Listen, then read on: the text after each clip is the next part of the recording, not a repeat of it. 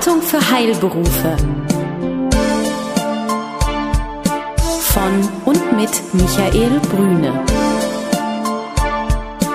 Wissen, das Sie wirklich brauchen.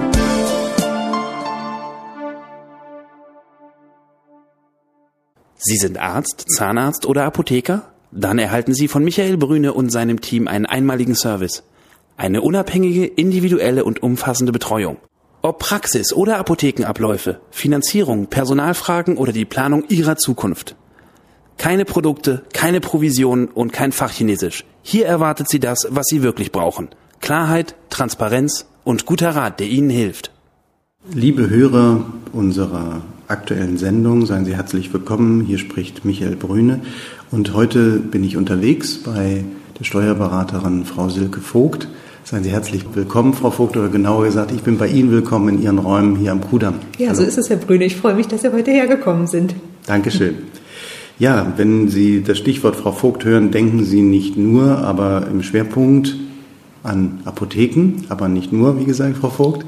Aber wir haben uns heute ähm, ein ganz spannendes Thema vorgenommen, die Abgabe der Apotheke. Das ist also äh, ja für viele, denke ich, ein ganz, ganz heißes Thema, ähm, weil wir natürlich in der Alterspyramide äh, viele Apotheker und Apothekerinnen haben, die darüber nachdenken. Und das Problem ähm, der Abgabe, wobei wir versuchen nie von Problemen zu sprechen, aber teilweise ist es eins, ist ja erstmal einen Nachfolger zu finden. Und ähm, das ist aber schon fast der letzte Schritt. Äh, wir fangen mal beim ersten an. Aus Ihrer Sicht, Frau Vogt, Sie betreuen ja ähm, sehr viele Apotheken. Ähm, was ist da das Wichtigste, worauf man achten muss und wie gehen wir durch dieses Thema einmal wie ich immer gerne sage, strukturiert durch. Mhm. Ganz grob gesagt, Herr Brüne, man muss sich erstmal die wirtschaftlichen Rahmenbedingungen der Apotheke ansehen, was die Apotheke oder wie sie sich überhaupt am Markt präsentiert, wo die Schwächen, die Stärken sind und sollte, wenn man also vorhat, seine Apotheke zu verkaufen, keinen festen Nachfolger beispielsweise schon in der Familie hat, sehr genau überlegen, wie man seine Apotheke ja sozusagen fit für den Verkauf macht. Denn es gibt immer wieder Besonderheiten, teilweise standortbedingt, teilweise aber auch inhaberbedingt. Und da muss man natürlich versuchen, einfach seinen Blickwinkel zu verändern. Wie sieht also ein unbekannter potenzieller Käufer sein, diesen Standort? Mhm. Also das würde so heißen, ähm, wie schaut ein Dritter auf, auf das, was ich habe? Also weniger jetzt die Innenschau, mhm. sondern sich ganz bewusst mal rauszusetzen und zu sagen, ich gucke mir mal von außen das an, wie ist die Lage, wie sehen von außen vielleicht auch die Zahlen aus? Was sind die Besonderheiten? Und da sind wir schon bei dem Stichwort Vorbereitung ähm, der Apothekenabgabe. Wann fängt man eigentlich an? Also man sollte möglichst frühzeitig anfangen, wenn man das Ganze planen möchte. Wenn man aus gesundheitlichen Gründen ad hoc abgeben muss, hat man natürlich kaum eine Chance, etwas vorzubereiten. Aber man sollte sich äh, seine Zahlen sehr genau ansehen, ob die eventuell zu bereinigen sind. Oder man sollte, gerade wenn man Filialapotheken besitzt und vielleicht nur eine Apotheke verkaufen möchte oder auch alle Apotheken, schauen, ob eventuell Verquickungen zwischen den einzelnen Standorten gelaufen sind. Beispielsweise im Filialverbund äh, macht man es häufig so, wenn eine Apotheke besonders ertragsstark ist, eine andere ist ertragsschwächer, dass man alleine aufgrund der Höhe der Gewerbesteuer versucht, bestimmte Kosten über die ertragsstärkere Apotheke laufen zu lassen, um einfach hier einen gewerbesteuerlichen Vorteil zu erzielen. Das ist ganz legitim soweit, aber verfälscht natürlich die Zahlen. Und der potenzielle Käufer will natürlich die Echtzahlen dieses Standortes sehen unter der Maßgabe, der Verkäufer scheidet aus. In der Vergangenheit war es ja so, dass man, wenn Sie das Stichwort Zahlen haben, haben wir immer auf den Umsatz geschaut. Und jetzt hat sich ja in den letzten Jahren etwas getan. Ich denke, alle haben es mitbekommen, aber trotzdem ist es, glaube ich, nochmal ganz gut zu sagen, der Umsatz spielt ja eigentlich gar keine Rolle mehr. Es ist ja nach wie vor oder immer stärker der Rohertrag. Es war eigentlich immer schon der Rohertrag, genau. aber immer stärker in der Steuerung. Ähm, gibt es da etwas, worauf Sie empfehlen, nochmal zu achten? Bestimmte Verhältniszahlen, also äh, sagen wir Kostenpositionen im Verhältnis zum Rohertrag? Ist da etwas, was Sie sagen? Ja, mhm. auf jeden Fall. Also ich muss immer schmunzeln, wenn jemand kommt äh, und äh, den Umsatz als Bemessungsgrundlage angeben möchte. Das ist heute überhaupt nicht mehr ja, vernünftig kalkulierbar. Wenn ich also 30, 40 Prozent mir vorstelle als Kaufpreis vom vom Umsatz, dann muss ich schon sehr genau gucken, ob der Ertrag überhaupt erreichbar ist aus dieser Apotheke. Ähm, es hängt ganz stark wirklich von der Apotheke ab. Wir haben ja Roherträge, die liegen aktuell unter 20 Prozent bis über 30 Prozent, je nachdem, wie meine Apotheke strukturiert ist. Und äh, davon ist unter Umständen auch die sonstige Kostenstruktur abhängig. Bei einer sehr X-lastigen Apotheke mit hochpreisigen Arzneimitteln wird der Rohertrag sehr viel schlechter sein als bei einer Discount-Apotheke, die einen sehr hohen OTC-Anteil hat, sehr viel Laufkundschaft. Auf der anderen Seite ist vielleicht die spezialisierte Apotheke von der Kostenstruktur, insbesondere Personalkosten, Raumkosten, deutlich besser aufgestellt als eben die Apotheke in Lauflage. Insofern spielt das alles ineinander und ich muss wirklich schauen, wie ist die Umsatzstruktur der Apotheke, dadurch bedingt in gewisser Weise der Rohertrag und die Folgekosten.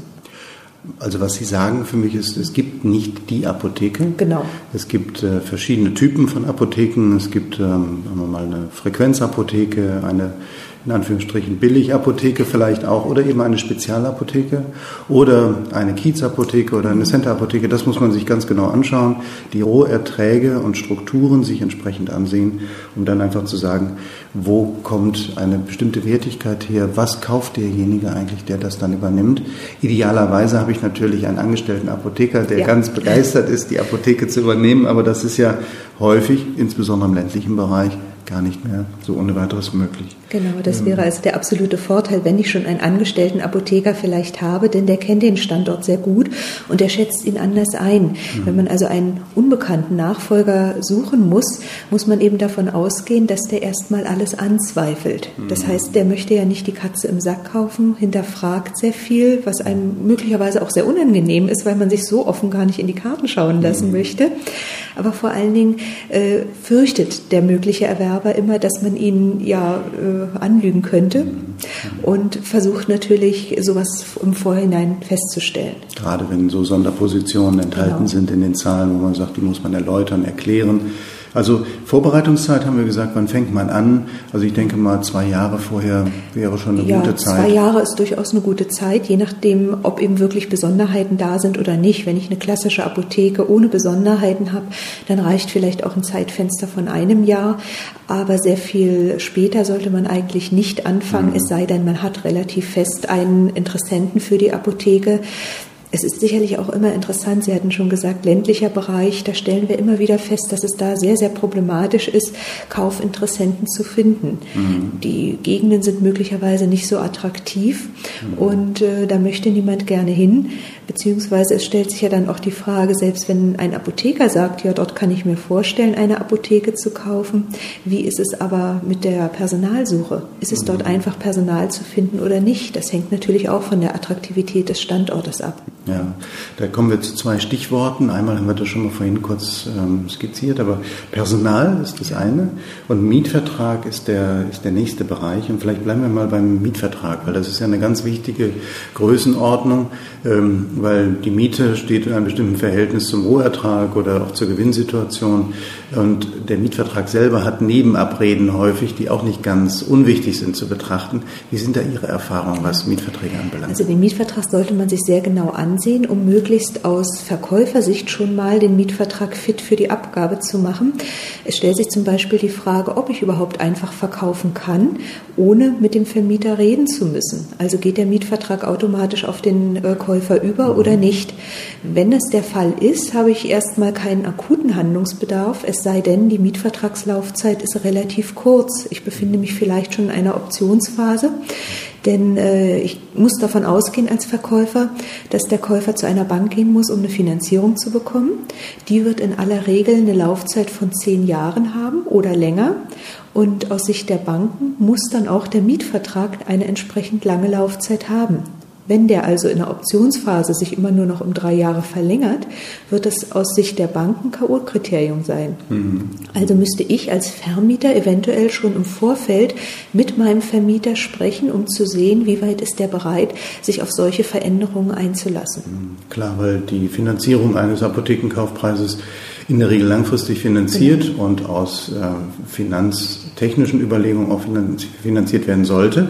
Und äh, wenn der Mietvertrag zu kurz läuft, dann habe ich ein Problem mit meiner Tilgung beziehungsweise finde keinen, der dann sagt, die Lücke, die du hinterher im Zweifelsfall privat decken musst, äh, das, das begleiten wir gerne. Genau.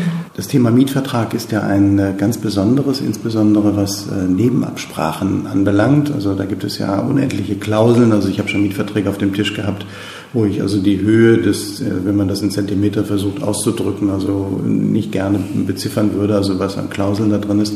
Aber es gibt so einzelne Punkte, glaube ich, die ganz entscheidend sind, wie zum Beispiel die Indexierung. Wie ist Ihre Erfahrung mit ähm, diesem Instrument der, der Indexierung eines Mietvertrages? Es hängt sicherlich immer vom Vermieter ab. Wenn Sie beispielsweise eine Apotheke in Centerlage haben, wird man über den Mietvertrag wahrscheinlich fast gar nicht diskutieren können mit dem Vermieter, weil der Standard Mietverträge hat und da nicht mit sich handeln lässt. Bei privaten Vermietern ist es unter Umständen einfacher. Da lassen sich die Vermieter möglicherweise überzeugen oder Hausverwaltung. Das muss man dann versuchen. Aus meiner Sicht ist für den Apotheker eine Indexierung der Miete am günstigsten das ist eine Ankopplung an den Lebenshaltungskostenindex, insofern in gewisser Weise kalkulierbar. Eine Staffelmiete kann man zwar auch sehr gut kalkulieren, die setzt aber doch äh, erhebliche Preissteigerungen an, die teilweise sogar pro Jahr eintreten. Und das kann dann recht teuer im Laufe der Zeit für den äh, Mieter werden. Also sollte man versuchen, das zu vermeiden. Ganz vermeiden sollte man natürlich eine Umsatzankopplung. Das ist auch apothekenrechtlich gar nicht zulässig. Mhm. Nichtsdestotrotz gibt es aber viele Vermieter, die das Ganze so gestalten möchten. Nur ich würde immer empfehlen, solche Zahlen natürlich dem Vermieter gegenüber nicht offen zu legen. Ja, gerade in der heutigen Zeit, ne? genau. ne? das ist auch das Entscheidende, der Umsatz. weil ja wir auch wissen, der Umsatz ist nicht mehr das allerentscheidende Kriterium mhm. und äh, der könnte dann einfach Begehrlichkeiten beim Vermieter wecken, die gar nicht zu erfüllen sind. Wichtig ist auch eins, ähm, wenn Apotheker uns hier zuhören ähm, und genau in dieser Situation sind, äh, das Thema Abgabe nach vorne zu nehmen, vorher verhandeln ist, glaube ich, ganz wichtig. Also die Rahmenbedingungen für den möglichen Käufer selber versuchen hinzustellen, weil hier gibt es schon eine Beziehung zum Vermieter, hoffentlich eine gute und dass man die auch dann nutzt, ich glaube, ist ganz wichtig. Und alles, was man vorher regeln kann, muss man nicht hinterher in vielleicht engen zeitlichen Verhandlungen dann noch führen und ist dann unter Druck und Not. Ähm, das sind immer ungute Rahmenbedingungen. Das ist ja unglücklich und es kann auch im schlimmsten Fall noch etwas ganz anderes passieren. Der äh, abgebende Apotheker hat vielleicht gar keine Lust mehr, sich mit seinem Vermieter noch auseinanderzusetzen und in Verhandlungen zu treten. Ich habe es aber schon zweimal immerhin im Laufe meiner nun bald auch 19-jährigen Berufstätigkeit mhm. ähm, als Steuerberater von Apotheken gehört, dass es so passiert ist, dass der abgebende Apotheker einen Käufer gefunden hatte, sich anscheinend über alles einig war, Kaufpreis und so weiter stand, auch ein Kaufvertrag schon unterschrieben worden ist, der dann üblicherweise eine auflösende Bedingung für den Fall enthält, dass ein Mietvertrag nicht zustande kommt. Und dann hat der Verkäufer gesagt, ach lieber Käufer, geh doch mal selber zum Vermieter und regel das mal mit ihm. Mhm. Und es war in den Fällen so, dass der Mietvertrag des Verkäufers zu einem bestimmten Zeitpunkt ausgelaufen wäre, wenn er mhm. eben nicht selber was getan hat. Und nun war der Käufer recht böse und hat mit dem Vermieter einen neuen Mietvertrag ausgehandelt und hat dann gesagt, ähm, ich zahle dir nichts mehr für die Apotheke, du hast ja keinen Mietvertrag, du kannst sie mir nicht mehr verkaufen. Mhm. Das sollte man also nicht aus der Hand geben. Und äh, mir schwant da Böses. Ja. das ist, glaube ich, gut, dass man auf diese Dinge achtet, ja. genau. Und sich eben als Abgeber nicht äh, in, den, in den Lehnstuhl legt, sondern wirklich aktiv mit nach vorne geht. Äh, auch was die Übergabe von Kontakten ja. anbelangt zu Ärzten und so weiter. Ich glaube, das ist auch ganz wichtig. Genau. Mhm. Also es ist, denke ich, für alle Beteiligten, nicht nur für den abgebenden und auch den übernehmenden Apotheker, sondern auch für die Mitarbeiter, für die Ärzte und sonstige Unternehmen, mit denen zusammengearbeitet wird, sehr hilfreich, wenn das alles sehr einvernehmlich und auch gemeinsam erfolgt. Äh, letztlich mussten ja auch verschiedene rein organisatorische Tätigkeiten nachher erfolgen. Das heißt, der abgebende Apotheker muss äh, sich selber abmelden, was Telefon, Wasser, Strom und alles angeht. Der übernehmende Apotheker muss sich anmelden. Sowas kann man wunderbar in einem gemeinsamen Schreiben machen. Beide sparen sich also auch Arbeit und es ist eben immer auch das Erscheinungsbild nach außen. Stichwort Personal haben Sie gerade genannt, Frau Vogt.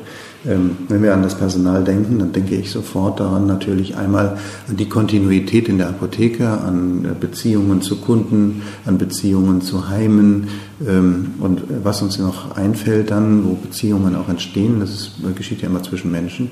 Auf der anderen Seite habe ich natürlich als Apotheker, der abgibt, auch ein wirtschaftliches Risiko Mein Mietvertrag läuft zum Beispiel aus. Ähm, ich habe keinen Nachfolger. Ich habe aber noch das Personal.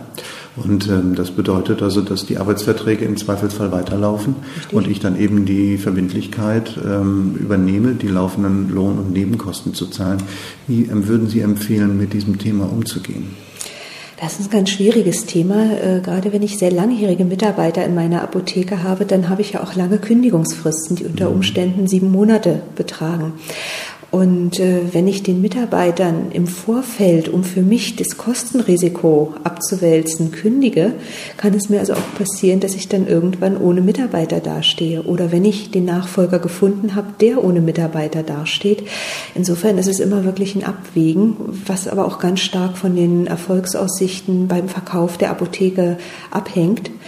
Und da normalerweise der Apotheker ja nur einmal im Leben eine Apotheke mhm. verkauft, sollte er äh, da, oder wäre er da auch sehr gut beraten, wenn er sich da einen Partner sucht, der ihn beim Verkauf der Apotheke unterstützt, der einfach in diesem Bereich mehr Erfahrung hat, ja. um all diese Punkte eben durchzusprechen und vorzubereiten. Mhm, das kann ich mir gut vorstellen, dass natürlich bei den Mitarbeitern eine hohe Nervosität da ist, der Apotheker aber auch wirklich die wirtschaftlichen Rahmenbedingungen, wenn wir jetzt von einer Apotheke im ländlichen Bereich zum Beispiel sprechen, die nicht leicht zu übergeben ist, weil vielleicht keine direkten Interessenten sichtbar sind. Ähm, ich aber heute, weil ich zu kurz geplant habe, heute erst losgehe und vielleicht in einem halben oder dreiviertel Jahr ein Nachfolger da sein muss, der übernimmt. Das ist schon die Abwägung, was mache ich. Und für die Mitarbeiter natürlich auch sagen, ich muss mich anders orientieren, ich kann mich nicht mehr verlassen auf das, was äh, in den letzten Jahren äh, Gültigkeit hatte. Also das ist schon gut zu beachten und ich glaube, das ist auch gut, eben mit einem Steuerberater oder jemandem, der sich in dem Bereich gut auskennt, einfach zu reflektieren und auch die Menschen einzufangen, ihnen klarzumachen, Worum geht es gerade eigentlich konkret? Richtig. Sind ja auch die Mitarbeiter, äh, genau wie der Mietvertrag auch, einer der Faktoren, die einen ganz erheblichen Einfluss auch auf die Höhe des Kaufpreises haben werden. Denn ähm, von der Mitarbeiterstruktur her ist auch abhängig, wie die Personalkosten aussehen. Sind die zu hoch, wird der äh, Käufer bereit sein, weniger für die Apotheke zu bezahlen, als wenn die Personalkosten angemessen sind. Und man muss sich auch verschiedene andere Dinge ansehen, wie zum Beispiel den Fakt, dass es in vielen Apotheken so ist, dass auch Facharbeiter oder Helfer, obwohl es berufsrechtlich eigentlich nicht zulässig ist, im Handverkauf tätig werden eigenständig.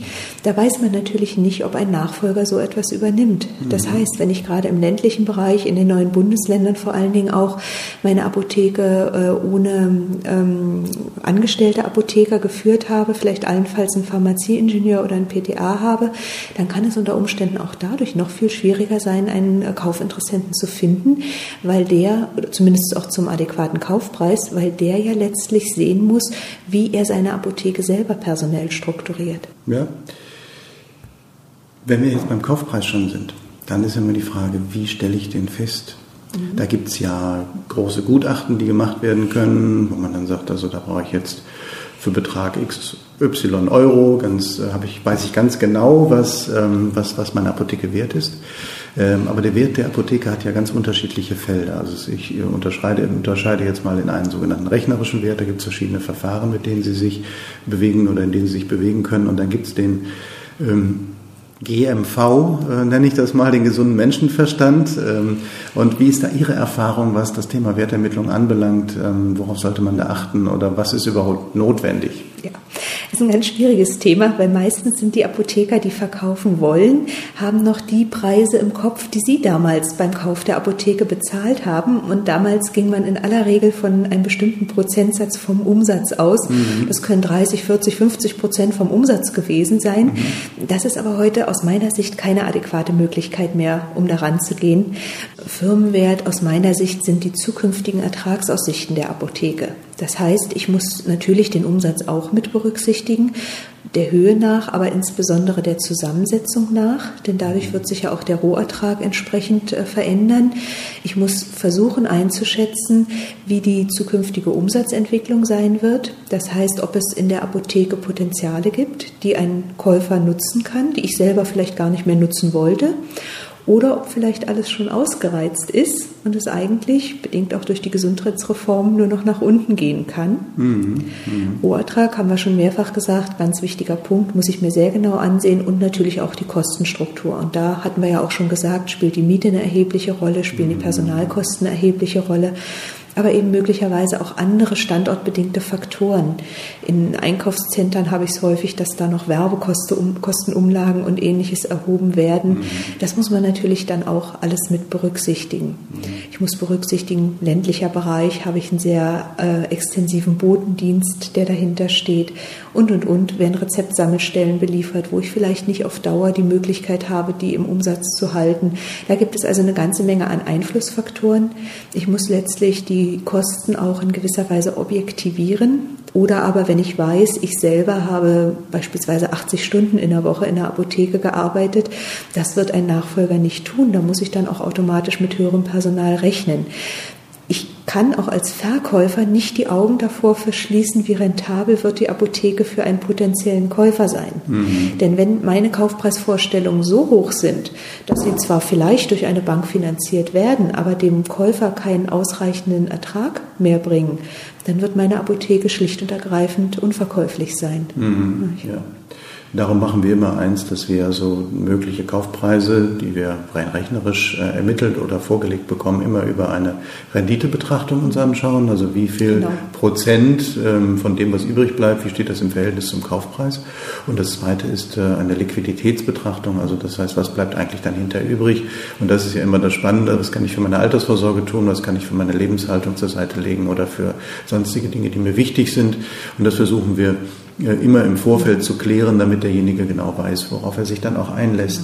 Das ist auch ganz wichtig, gerade wenn der abgebende Apotheker vielleicht noch nicht das Renten, also Regelrentenalter so rum erreicht hat, äh, denn er muss ja dann noch eine gewisse Zeit überbrücken, muss noch sein Versorgungswerk weiter bedienen, seine Krankenversicherung übernehmen. Ja. Und da stellt sich natürlich dann immer die Frage, ob das Ganze finanzierbar ist, denn letztlich will ja auch der Fiskus seinen Teil von dem Verkaufspreis in aller Regel abbekommen. Genau, genau. Bevor wir noch mal ganz kurz vielleicht darauf schauen, jetzt haben wir den idealen Fall. Die Apotheke ist gut vorbereitet. Es ist ein Käufer da, das Personal ist zufrieden, es wurde ein adäquater Kaufpreis verhandelt. Und jetzt sagt der Käufer, ähm, ich würde dir das Geld gerne geben, ich habe es aber jetzt nicht so gerade auf dem Konto liegen, ich brauche eine Bank. Und äh, Sie wissen ja, in den letzten Jahren sind die Apotheken relativ gebeutelt worden. Das letzte war nun die letzte Stufe des, des AMNOG, des AMNOGs. Und äh, wie ist Ihre Erfahrung? Wie gehen Banken momentan mit Finanzierung von Apotheken um und worauf muss man achten? Finanzierung ist ein ganz schwieriges Thema im Moment. Ähm, es empfiehlt sich sicherlich immer, eine Bank aufzusuchen, die eine Spezialisierung auf Heilberufe vorgenommen hat. Da gibt es ja eine ganze Reihe von Banken, die sich mehr oder weniger gut in dem Bereich auskennen. Es gibt Banken, die wollen in den Heilberuflerbereich eintreten. Bei denen ist eine Finanzierung heutzutage etwas einfacher, weil die einfach ein unternehmerisches Ziel haben, nämlich mehr Apotheken zu finanzieren. Aber man muss einfach bedenken bei allen Banken, dass die sehr, sehr genau prüfen. Die beachten eben die ganzen Vorgaben. Die haben alle in der Vergangenheit auch Verluste aufgrund von Fehleinschätzungen gemacht. Und das wird jetzt einfach auf jede Finanzierungsprüfung projiziert. Mhm. Insofern muss man versuchen, so gut wie möglich vorbereitet zu sein.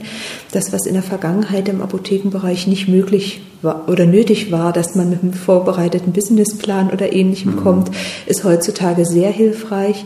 Man sollte eben auch im Vorfeld schon Planungsrechnungen erstellen, um für sich selber, aber auch für die Bank schon mal aufzuzeigen, dass man sich auch mit dem Zahlenwerk beschäftigt hat und dann eben versuchen, eine entsprechend günstige Finanzierung zu bekommen da auch durchaus, wenn man nicht einen Finanzierungsberater hat, der den nötigen Weitblick ja auch schon mitbringt, sollte man eben auch äh, zumindest zu zwei oder drei Banken gehen, um einfach sich Vergleichsangebote zu besorgen. Denn jede Bank wird aus äh, ja, internen politischen Voraussetzungen oder Vorgaben bestimmte Formen der Finanzierung und der Ansparung vielleicht für den Tilgungsersatz andere Vorschläge machen. Und das mhm. sollte man einfach testen. Ja, empfehlen wir auch immer, also sind wir sehr deckungsgleich, mehrere Banken aufsuchen. Das Zinsniveau ist momentan historisch ja. niedrig. Also das zu nutzen, aber Banken gucken ja, für eine Bank ist ja relativ egal, wie die Refinanzierung aussieht. Sie schlagen ja ihre Margen drauf. Insofern ist es gleich, ob man sich zu 1% oder zu 5% refinanziert. Also das ist da ein leidenschaftsloses Geschäft an der Stelle. Aber sie gucken natürlich auf Risiken. Ähm, die müssen sie gut beschreiben und dazu gehört der sogenannte Businessplan, hört sich schrecklich an, ist aber gar nicht so schlimm und dient natürlich der Klarheit des Erwerbers, indem man sich strukturiert mit den einzelnen Elementen der Apotheke auseinandersetzt. Wo sind die Risiken, insbesondere natürlich, aber auch wo sind die Chancen. Und äh, wenn ich die für mich klar habe, dann kann ich die auch meinem Finanzierungspartner darstellen oder umgekehrt.